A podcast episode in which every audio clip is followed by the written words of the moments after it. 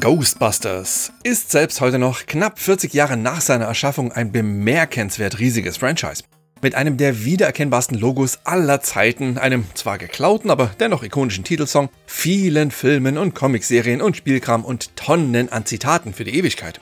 Sowie natürlich jede Menge Spiele, oh, so viele Spiele, von denen ich mir für diesen Level genau eines aus dem Schleimpool gefischt habe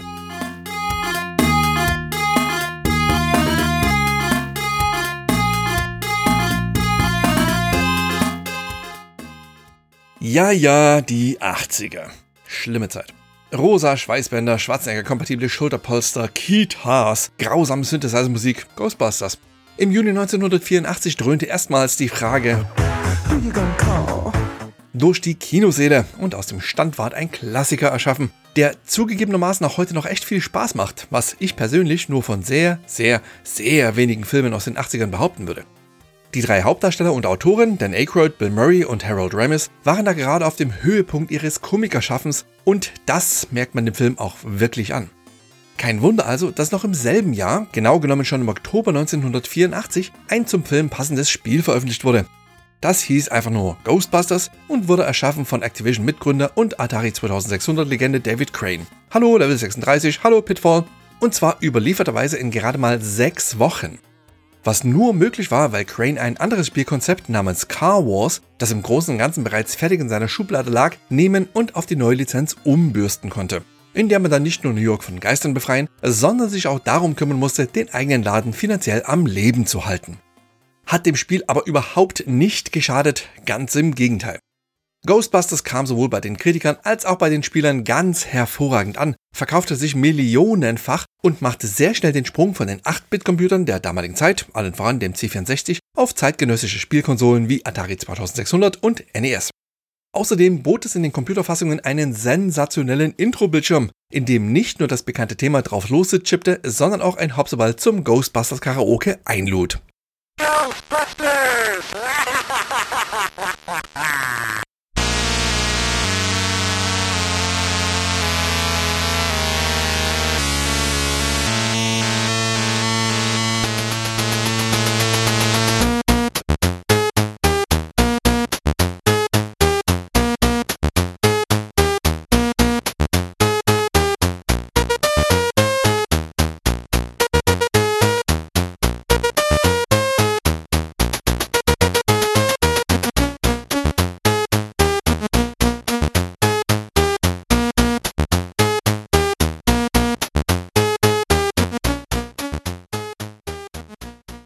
Ach, schön. Hm. Danach folgten noch einige mehr oder weniger bedeutsame Spiele, wie das auf der Animationsserie basierende The Real Ghostbusters, das Data East 1987 unter sehr kläglicher Fanfare in die Spielhallen brachte, aber die Geisterjagd, um die es mir hier und heute geht, erschien erst 1990. Und zwar auf dem Mega Drive und da unter dem abermals angemessen simpel pragmatischen Namen Ghostbusters. Entwickelt wurde es von der japanischen Kultfirma Compile in Zusammenarbeit mit Sega R&D2 von einem kleinen Team, dessen Mitglieder im Spiel unter Pseudonymen verzeichnet sind und deren echte Namen erst sehr viel später bekannt wurden. So erfuhr die Welt dann, dass unter anderem Yuichi Toyama und Takayuki Hirono daran beteiligt waren, die beide dann später unter anderem Musha Alesta erschufen, das ich hier bereits in Level 81 besprochen habe. Und einer der Designer von Ghostbusters war Akinori Nishiyama, der dann später noch große Karriere bei Sega machen sollte, speziell im Bereich der Sonic- und Fantasy-Star-Spiele. Erste Ankündigungen von Ghostbusters erfolgten im Frühjahr 1990, wie zum Beispiel in der Erstausgabe der amerikanischen Sega Vision nachgelesen werden kann. Und schon kurz darauf stand das Ganze auch schon fix fertig in den Läden. Ab dem Juni 1990 in den japanischen, zwei Monate darauf in den amerikanischen und im September dann auch in den europäischen. Nur Deutschland musste noch ein kleines bisschen länger warten, da das Mega Drive bei uns erst im November 1990 auf den Markt kam, wozu passend Ghostbusters dann hierzulande ein Starttitel war. Aber worum geht's denn überhaupt in diesem Spiel? Nun, mh, hm, die Handlung dürfte kaum jemanden überraschen. Geister überrennen New York und nur drei mutige Geisterjäger können sie aufhalten. Ähm, Moment. Drei? Waren da nicht eigentlich mal vier? Huh. Ja, Peter Venkman, Raymond Stantz und Egon Spengler sind drin, während Winston Sedimore, der vierte Träger eines nicht lizenzierten Nuklearbeschleunigers, mysteriöserweise nirgendwo zu finden ist. Und das, obwohl er sowohl in den beiden Filmen als auch in der Trickfilmserie Hauptrollen spielte. Hm, Eine merkwürdig spezifische Auslassung, auf die ich später noch ausführlicher zu sprechen kommen werde. Obwohl der Arbeitstitel von Ghostbusters eigentlich Ghostbusters 2 war, basiert es auf keinem der beiden Filme direkt, sondern ordnet sich irgendwo zwischen ihnen ein und erzählt mehr oder weniger seine eigene Geschichte, die in keinen Kanon passt und daher besser als eigenständiges Produkt betrachtet werden sollte. Erweitertes Universum und so. Alles dreht sich um geisterbasierte Erdbeben, welche New York erschüttern und diversen Dimensionsportalquark öffnen, wodurch Jana, die Göttin von Tod und Zerstörung, von der Wanderlust gepackt wird. Ja, Ghostbusters halt, hm? was will man da schon groß Neues erwarten? Nicht, dass es eine besonders große Rolle spielen würde, da das bisschen Geschichte zwischen den Einsätzen in sehr kurzen Dialogzeilen weitergesponnen wird. Und selbst, beziehungsweise gerade im Ghostbusters-Kontext hier, ergibt nicht so richtig irre viel Sinn. Egon, der alte Stoiker zum Beispiel, hat in den Filmen meines Wissens nach niemals einen Satz wie We've got money, let's party von sich gegeben und er musste auch nicht zu einem verrückten externen Wissenschaftler gehen, um neues Geisterjäger-Spielzeug zu erhalten. Aber naja, ist egal. Inhaltlich ist die Geisterhatz grundsätzlich erstmal ein ganz klassisches, aus der Seitenansicht gezeigtes Jump'n'Run. Mit dem Ghostbuster seiner Wahl zieht Herr oder Frau Spielnase los, um sechs Welten von allem übernatürlichen Kropfzeug zu befreien. Die ersten vier Levels oder Cases, wie sie im Spiel genannt werden, heißen Home Sweet Home, Woody Building, Apartment und High Rise Building, stehen von Anfang an zur Verfügung und können in beliebiger Reihenfolge absolviert werden. Welt 5, Castle, wird im Anschluss freigeschaltet und das große Finale gegen Obersuperstinker Janna findet dann im Deep Hole statt, das sich auf einmal ungefragt mitten in der Stadt öffnet. Die grundsätzliche Vorgehensweise ist dabei in jedem Case gleich. Herr Geisterjäger läuft und springt über diverse Plattformen, zerballert kleine Geister und erledigt zwei Arten von Bossen. Sogenannte Middle Ghosts, von denen pro Level zwischen einem und vier warten, sowie natürlich einen extra dicken Oberstinker zum Abschluss. Oder anders formuliert, hier werden jede Menge Ghosts gebastelt, ohne irgendwelchen Schnickschnack drumherum. Die drei Herren in den blauen Overalls unterscheiden sich nicht nur äußerlich und sehen der ihren Filmpendants Bill Murray, Dan Aykroyd und Harold Ramis gar nicht mal so unähnlich, sondern verfügen über unterschiedliche Werte in Sachen Laufgeschwindigkeit und Körperstabilität. Peter ist der Normalo, Ray etwas langsamer unterwegs, verträgt dafür aber mehr Treffer und Egon funktioniert genau andersrum. Er ist schneller als die beiden anderen, dafür aber auch ein bisschen schwächer. Die Wahl der Spielfigur erfolgt ganz zu Beginn und man bleibt dann auch bis zum Ende an seinem Geisterjäger der Wahl kleben.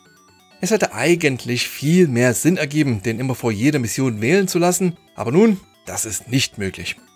Die Level selbst sind sehr videospielig aufgebaut, was vor allem bedeutet, dass sie sich nicht an irgendeine Art von architektonischer Logik halten.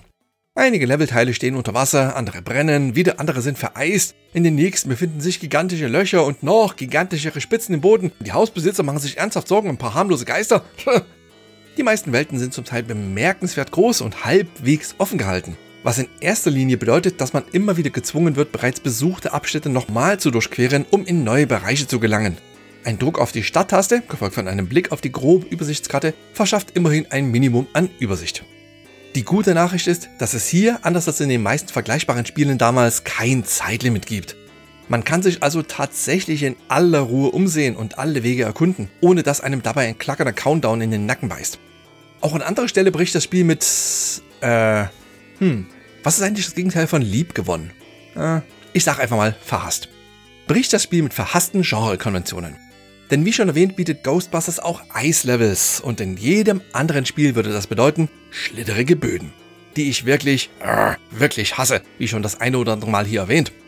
Hier aber nicht. Es ist ein Eislevel, durch den man sich ganz normal bewegt, sieht halt einfach nur kälter aus. Zack, so einfach kriegt man Pluspunkte von mir. Eine andere Sache hingegen ist mir so ein bisschen unerklärlich. Was soll der Unsinn mit der Sichtbehinderung im Feuerlevel? Sobald man diesen Abschnitt betritt, also das Woody House, sieht man nur einen sehr kleinen Bereich um sich herum. Etwa hm, ein Sechstel des Bildschirms. Der Rest ist schwarz und bleibt auch schwarz. Theoretisch ist es durchaus möglich, diesen Level in seiner Komplettheit so durchzuspielen. Und ich bin auch davon überzeugt, dass es YouTuber da draußen gibt, die genau das tun. Ich habe das jetzt allerdings nicht überprüft, weil sich mein Glaube an die Menschheit aktuell ohnehin ein bisschen unterhalb des Marianengrabens aufhält. Jedenfalls kann man so spielen, aber man wäre sehr doof, wenn man das täte, denn man muss nur ein Nachtsichtgerät aufsetzen und schon sieht man, äh, dass das Haus in Flammen steht. Äh, ich, ach, ich hinterfrage das jetzt einfach nicht mehr. Jedenfalls braucht man das Nachtsichtgerät. Man bekommt es ausschließlich zwischen den Missionen, wenn man in dem Where do you want to go Fragemenü die Antwort Item Shop auswählt. Dort kann man dann einem Klischee-Asiaten vier Items abkaufen. Gyoza und Pekingente zur schnellen Energieauffüllung, Bomben und Nachtsichtgeräte. Mehrzahl wohlgemerkt, denn die Dinger verfügen über genauso zuverlässige Batterien wie die Taschenlampen in Survival-Horror-Spielen. Setzt man so ein Teil auf und rennt ein paar Minuten damit in der Gegend herum, beginnt sich der Sichtbereich mit der Zeit schon wieder zu verkleinern. Danach muss man entweder eine andere Superbrille aufsetzen, die man vorher gekauft hat, oder man steht schon wieder vor dem altbekannten Übersichtsproblem. Ach ja, hm, ganz nebenbei. Gyoza und Ente kosten 500 bzw. 1000 Ingame-Dollars, während Nachtsichtgeräte und Bomben für jeweils 100 Kröten zu haben sind, was uns vermutlich sehr viel über die USA sagen soll. Und wenn man sich eh schon im Kaufrausch befindet, dann sollte man auch gleich noch den Weapon Shop aufsuchen, in dem der bereits vorhin erwähnte Nicht-Egon diversen Ballerkram im Angebot hat. Standardmäßig trägt der Geisterjäger von Welt natürlich seinen nicht lizenzierten Nuklearbeschleuniger auf dem Rücken, der hier aber im Normalgebrauch keinen Strahl abfeuert, sondern Einzelschüsse in acht Richtungen abgibt.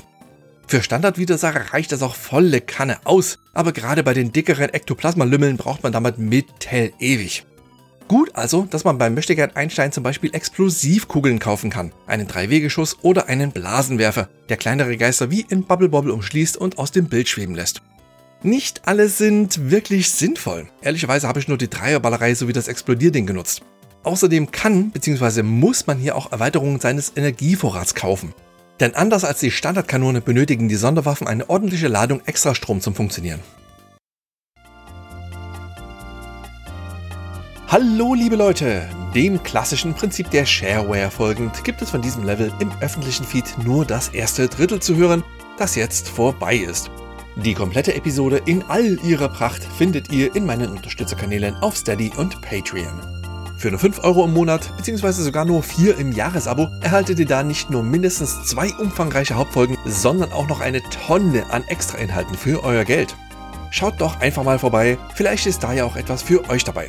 Ich würde mich sehr freuen, wenn ich auch euch zukünftig zu meinen Unterstützerinnen und Unterstützern zählen dürfte und ihr würdet mir ermöglichen, meine Arbeit in dieser Form weiterzumachen. Vielen herzlichen Dank schon mal und tschüss!